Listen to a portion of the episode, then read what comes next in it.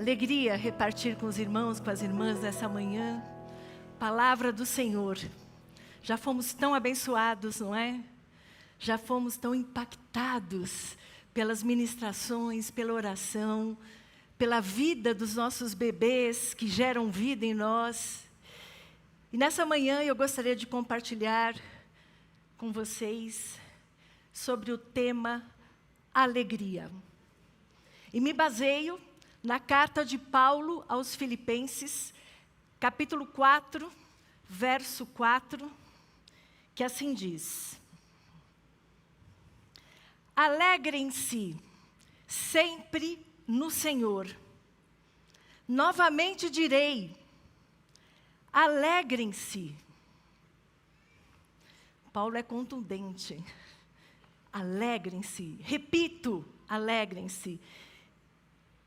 E enquanto eu estudava, refletia, me olhava a partir desse tema alegria, todo mundo recebia a notícia do terremoto na Síria e na Turquia. Mais de 20 mil mortes. E aquilo gerou em mim um desconforto. Como falar de alegria? Como experimentar alegria quando o mundo está de luto? Quando crianças, pessoas morreram, como é possível relacionar alegria num contexto de tantas tragédias? E eu não falo só das tragédias macro, as nossas próprias. Receber a demissão de um trabalho, um diagnóstico de saúde que nos tira o chão, perder pessoas amadas, pessoas que não estão mais. E todo tipo de situação de dentro de nós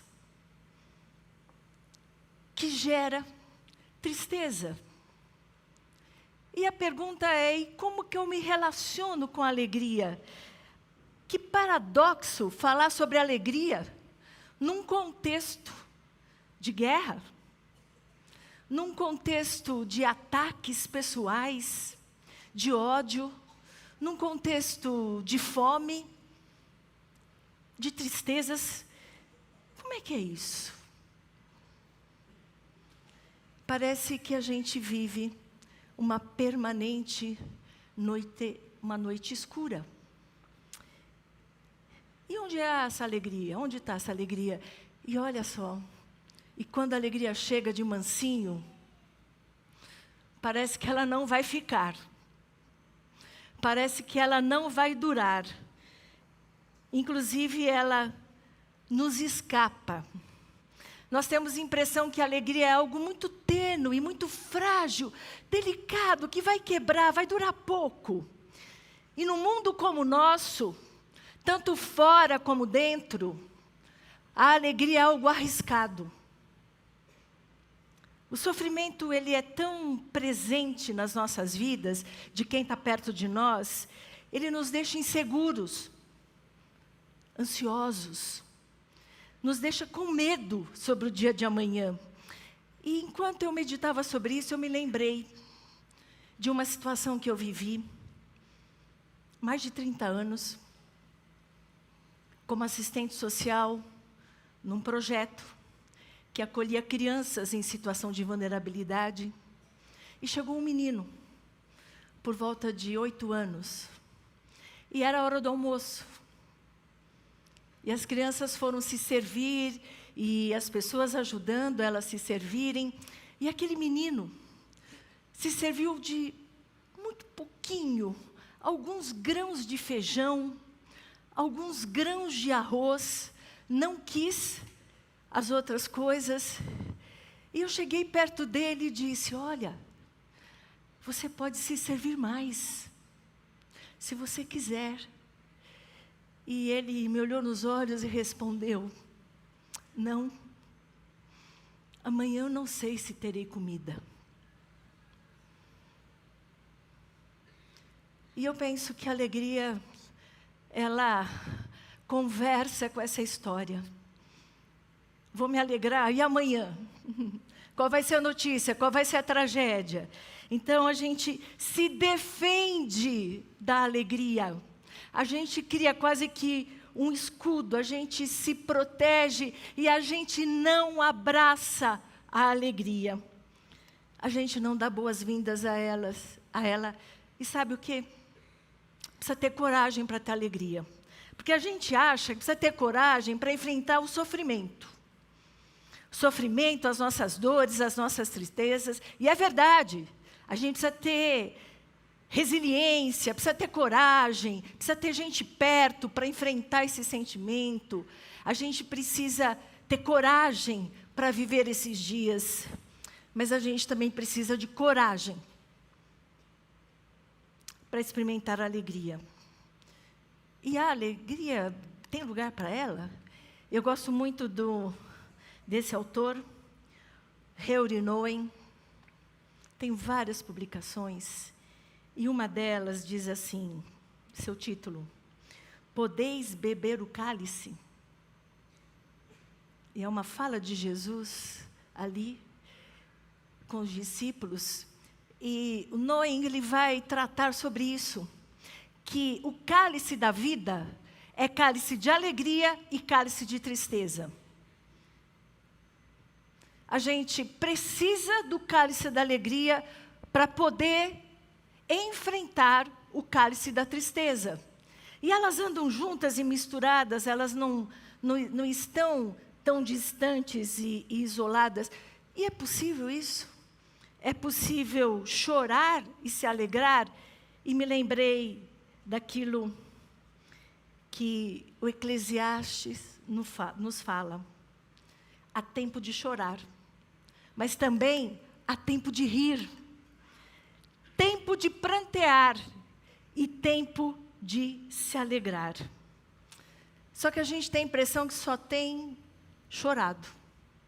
A gente tem a impressão que só temos bebido o cálice da tristeza. E por vezes as experiências tristes, elas ganham um protagonismo dentro de nós e nos meios que convivemos, e elas abafam. E elas às vezes diminuem a importância da alegria. A gente pensa que as duas não podem conviver na mesma casa. E quando a gente olha para essa complexidade da vida, a gente vê que alegria e tristeza caminham juntas. E a alegria a gente experimenta mais profundamente, justamente quando experimentou a tristeza. E a gente aprende a dar valor. E olha que interessante, nós estamos nos referendando na carta de Paulo aos Filipenses, dizendo àquela igreja: alegrem-se no Senhor. Novamente eu digo: alegrem-se no Senhor.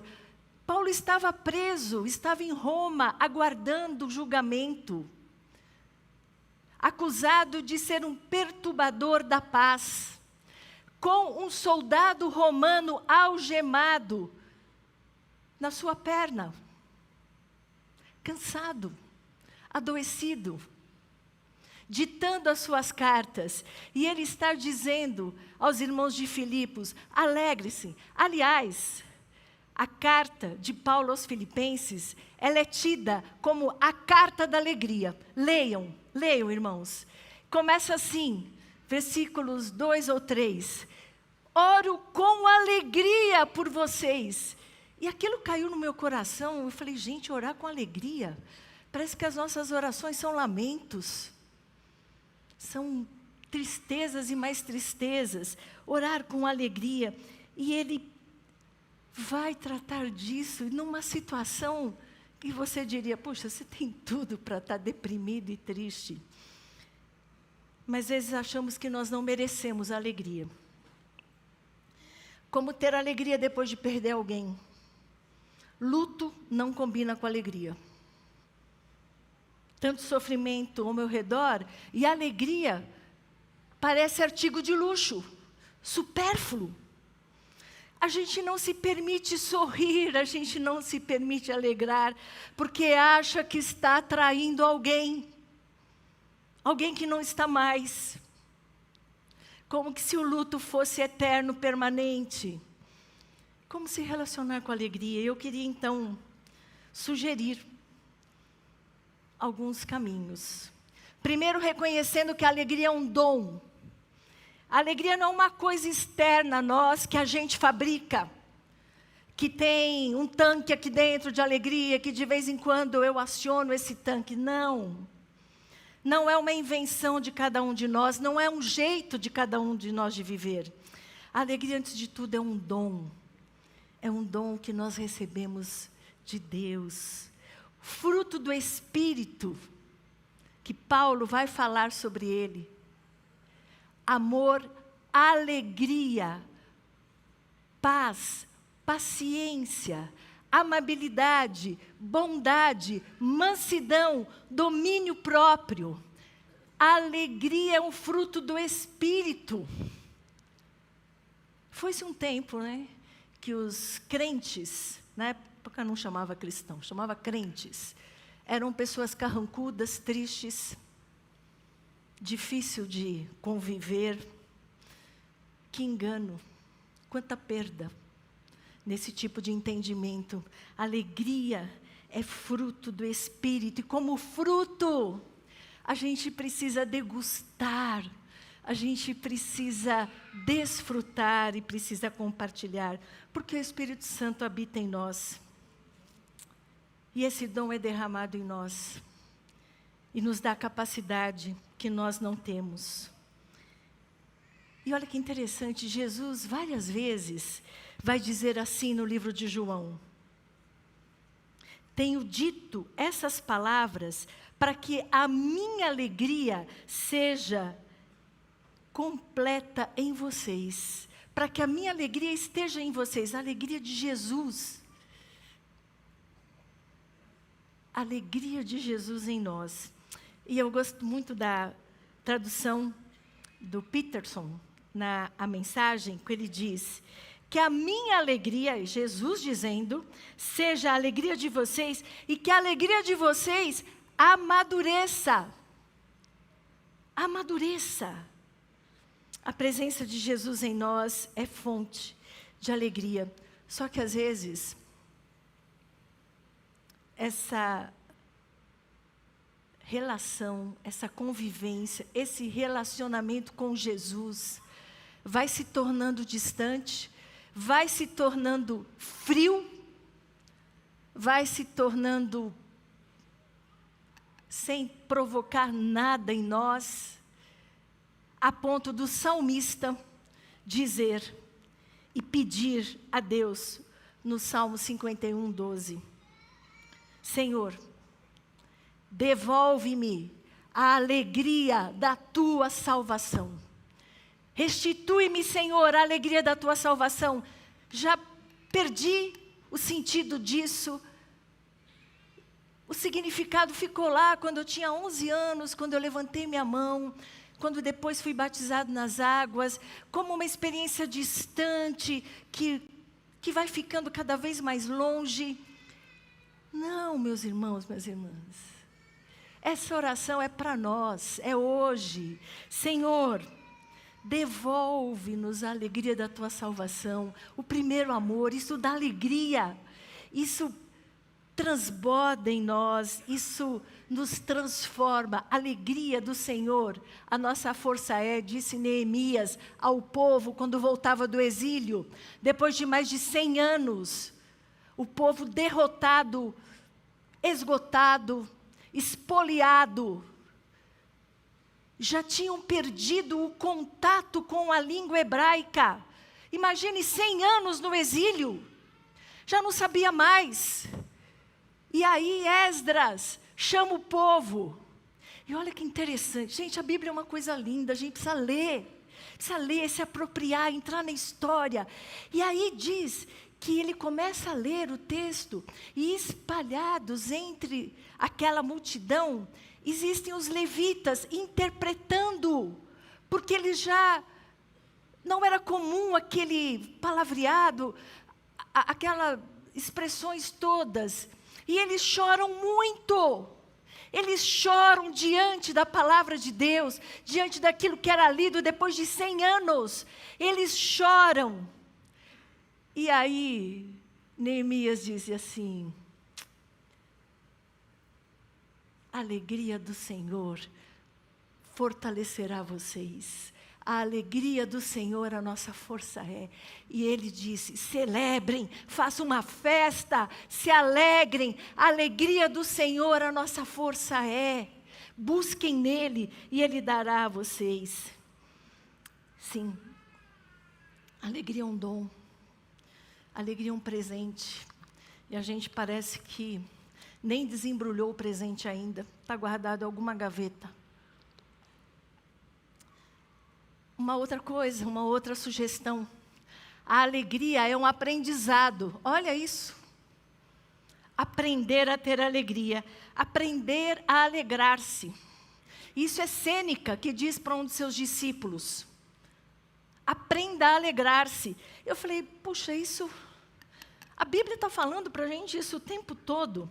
Aprender a perceber e reconhecer a alegria, a começar daquilo que é do dia a dia, que é do cotidiano. Meus irmãos, minhas irmãs, os grandes eventos, os mega eventos, necessariamente as grandes festas, não são potencializadores de alegria.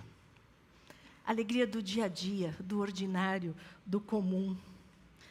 E a gente precisa então mudar o nosso olhar. Por isso, aprender sobre alegria ou aprender a alegrar-se é aprender a olhar mudar o foco, olhar, não necessariamente para as festas e grandes eventos, mas, primeiramente, hoje, na madrugada de hoje, as misericórdias do Senhor se fizeram novas sobre cada um de nós. E dizer, Senhor, obrigado, estou viva, estou respirando. No tempo de pós-pandemia, meus irmãos, respirar. Que coisa maravilhosa olhar para a vida como dádiva, olhar para a vida como presente, e a gente passa a perceber, olhar o que, que nos rodeia. Alguns estudiosos dizem que a alegria é como um músculo, a gente precisa fortalecer com exercícios. E escolher a alegria é reconhecer a existência de uma dádiva. A prática da alegria é inseparável da gratidão.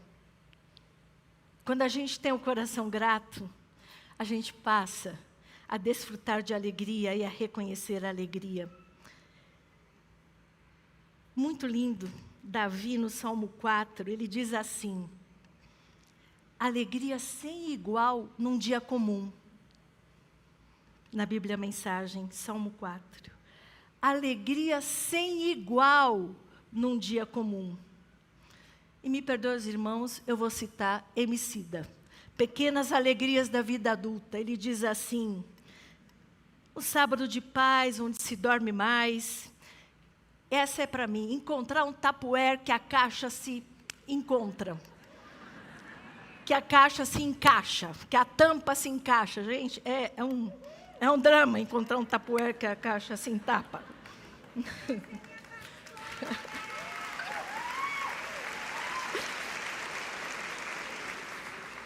eu, eu não ia citar essa frase seguinte, mas eu pensei nos bebês, nos pais. Uma boa promoção de fraldas nas drogarias. Pequenas alegrias da vida adulta. E eu pensei nos meus filhos nessa hora e me emocionei.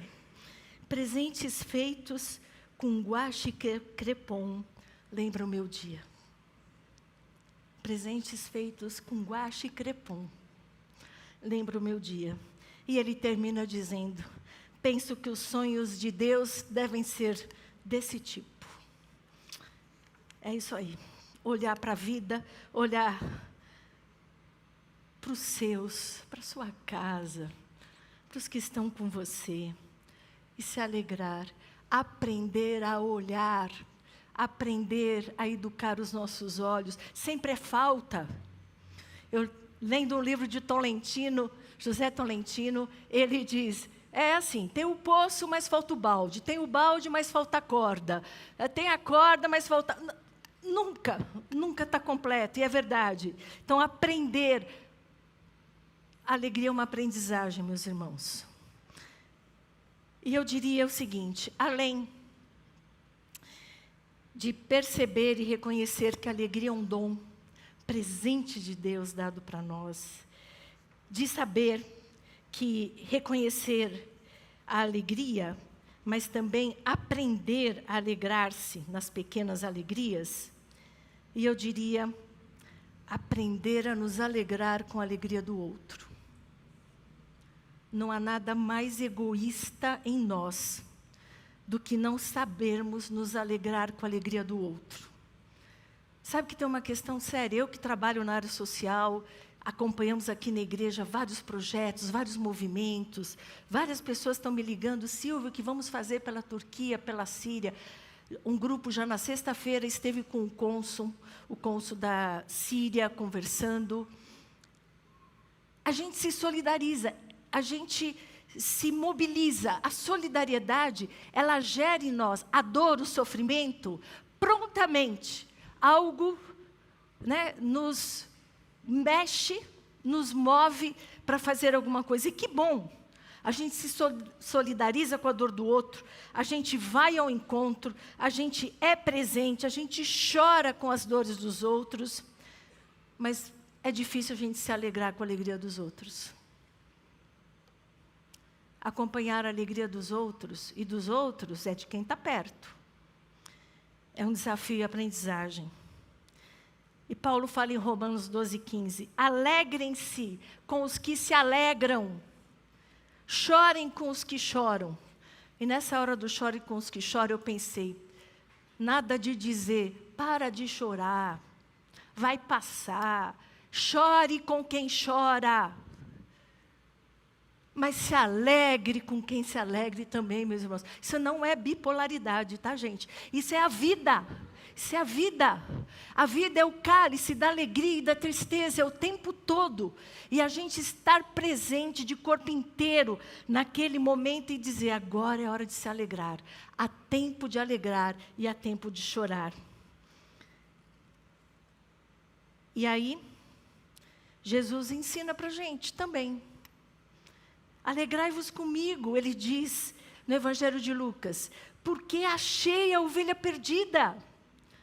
Alegrai-vos comigo. Palavra de Jesus, leia o livro, o Evangelho de João. Alegrai-vos comigo, Lucas 15. Porque encontrei a moeda perdida. E quando o filho volta para casa, a parábola do filho pródigo vai descrever que o mais velho se enche de ressentimento e de ira. E o pai pacientemente vai explicar, vai dizer: Meu filho, nós temos que fazer a festa, nós temos que nos alegrar. Seu irmão estava morto e reviveu. Por vezes, meus irmãos, minhas irmãs, essa, essa alegria do outro, ela desperta em nós o que há de pior. Comparamos. Por que ele não eu? Essa alegria toda aí e eu, nenhuma alegria. Por que ele não eu? Nós fazemos juízos sobre méritos e deméritos, que é o que o irmão mais velho do filho pródigo faz. Ele julga aquele irmão, perdeu tudo, pai, e você ainda quer fazer festa? Quer ter alegria aqui em casa? E a gente faz, faz isso. E a inveja se apresenta. Então precisamos aprender a nos alegrar com a alegria do outro. E, por sua vez, uma alegria solitária, que não pode ser compartilhada, que não pode ser desfrutada com outros, ela é incompleta. Eu vivendo algo tão especial, que traz tanta alegria, não me senti à vontade de contar, porque eu não sei como o outro vai reagir, se ele vai entender, se ele vai se alegrar comigo. Então, esse aprendizado da alegria, ele implica nos alegrar com o bem que acontece com o outro, sem esperar nada em troca, e mais, cooperar, eu posso cooperar para que alegrias aconteçam. Irmãos, ninguém está falando de super festa, não. Um abraço. Eu sou promotora de alegria, porque a alegria está em mim. O Senhor é presente. A alegria é fruto do Espírito. Então, palavras de amor, palavras de reconhecimento, palavras de validação, carinho, afeto. Se você quiser enviar um mimo, não sei, um telefonema, uma mensagem, escrever uma carta. Esses dias eu li que escrever uma carta é algo muito especial. Porque quando eu pego o papel, eu, eu, eu marco ele com meus dedos. Às vezes derramo uma lágrima. Eu risco e escrevo de novo. Eu estou ali. Isso é Rubem Alves que fala a respeito de escrever cartas. Às vezes escrever um bilhetinho já é ser promotor de alegria. E eu termino trazendo Isaías 61. Quando o profeta Isaías declara que o Espírito do Senhor está sobre nós.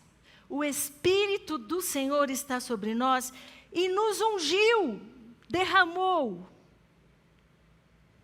unção sobre nós.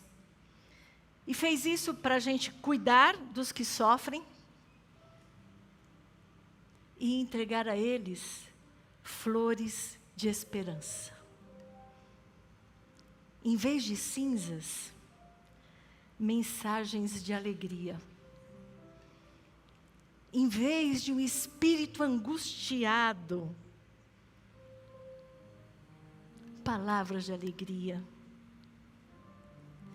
para consolar os que andam tristes e dar a eles óleo de alegria em vez de pranto. Irmãos, alegria é uma unção de Deus sobre nós que o Espírito Santo derrama.